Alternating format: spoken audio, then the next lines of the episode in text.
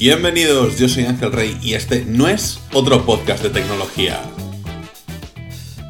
Después de unas cuantas semanas de parón, lo siento, disculpadme, eh, hemos vuelto porque quería eh, comentaros un poquito cómo, cómo está la actualidad eh, a nivel tecnológico en el día a día, mi día a día realmente, no lo que está haciendo Apple, lo que está haciendo Samsung, las novedades que han salido en modo de teléfono por si a alguien le interesa, pero este no es su podcast porque yo no tengo sinceramente ni idea y nunca os recomendaría cosas que no, no probase y que no estuviese sobre ellas.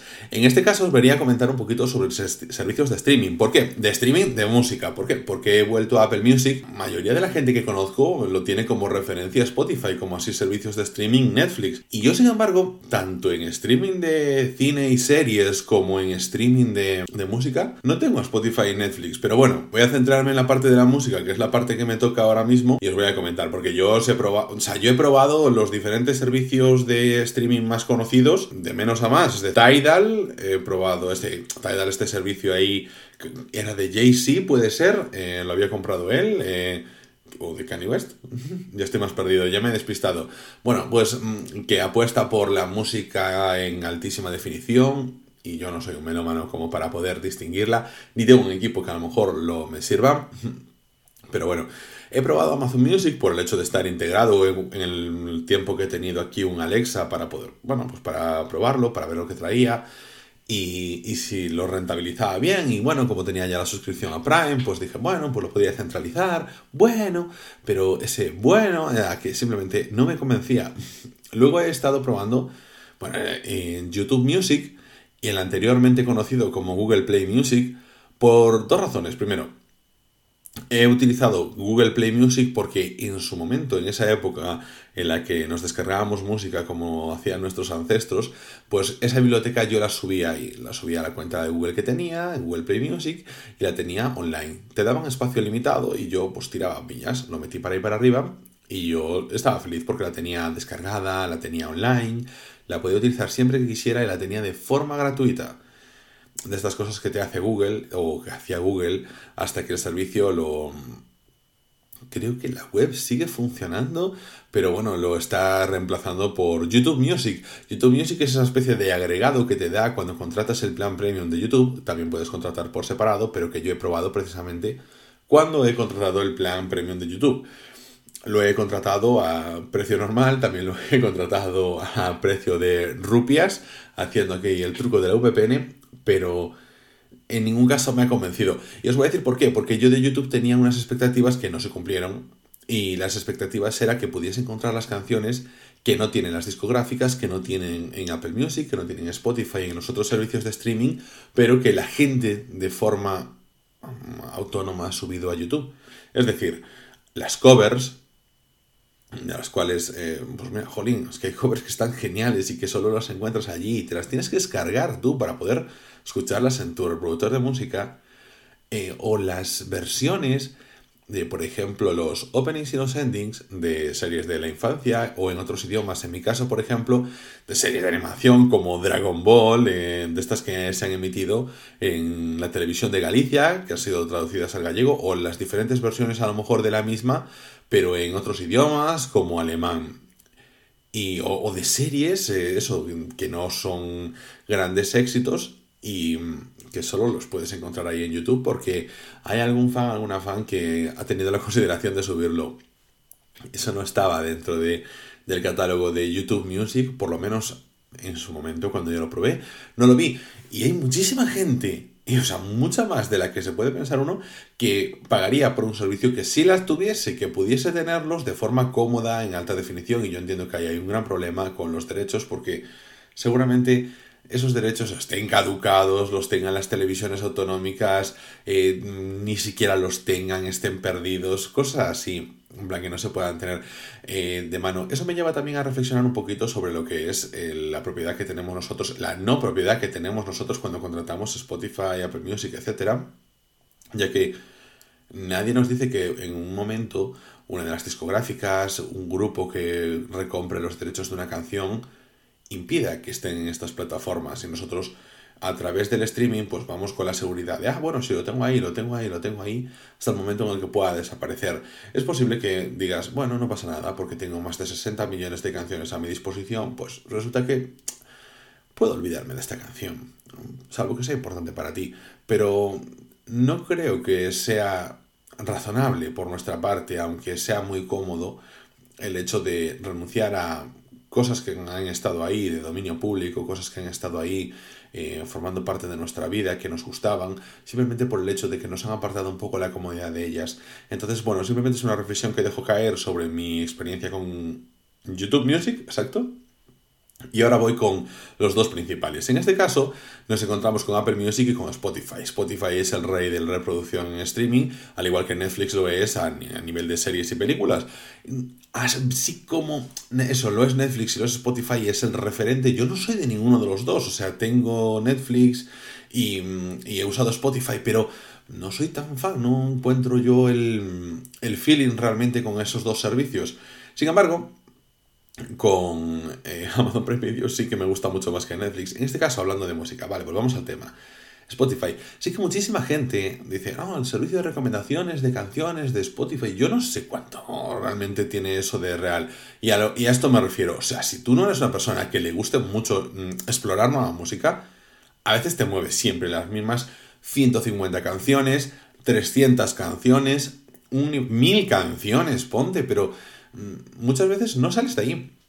Y si vas a poner emisora de radio y simplemente de forma alternativa, dime tú de verdad que es muy muy diferente a Apple Music. Dime tú de verdad qué pasa eso, porque si no estás prestando atención, es suficientemente eh, criterioso como para decir, no, no, es mucho mejor Spotify que mm, Apple Music, Amazon Music, Tidal y todo esto, porque ¿acaso los estás comparando o simplemente te has quedado con Spotify?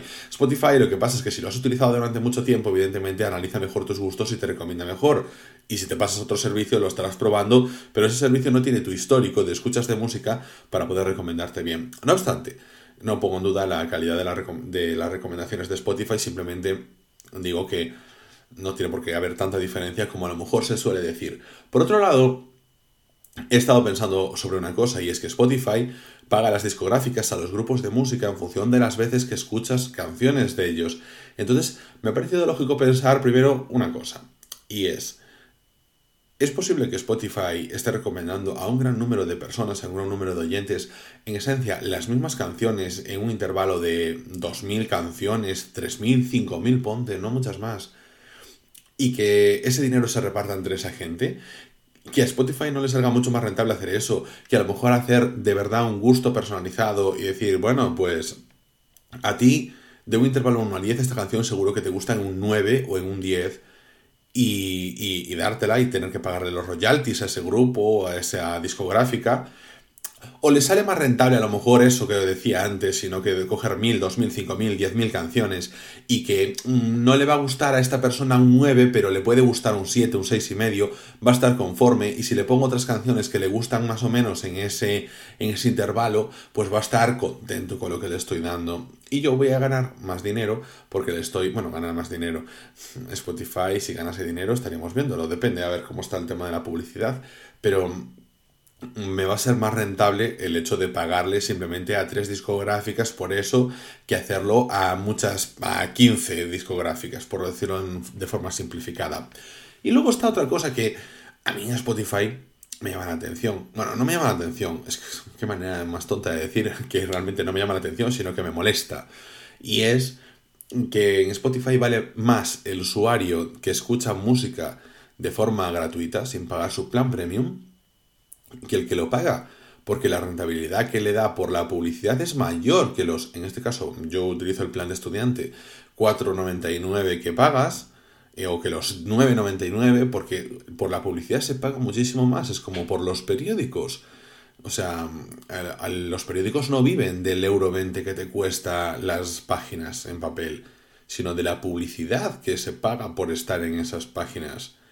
Entonces en Spotify, claro, te encuentras con esa situación. Entonces, a mí, en un servicio en el que tienen parte de publicidad y que esa publicidad está vinculada a mi perfil de usuario, porque evidentemente es una publicidad que intenta ser cada vez más dirigida, es lógico en este mundo comercial en el que vivimos, Entonces se creará el perfil de mi perfil como oyente de publicidad en función de lo que escucho, de la temática, del tipo de música que hace, junto con los perfiles psicológicos que tengan ahí en la agencia que lleve las cosas de Spotify.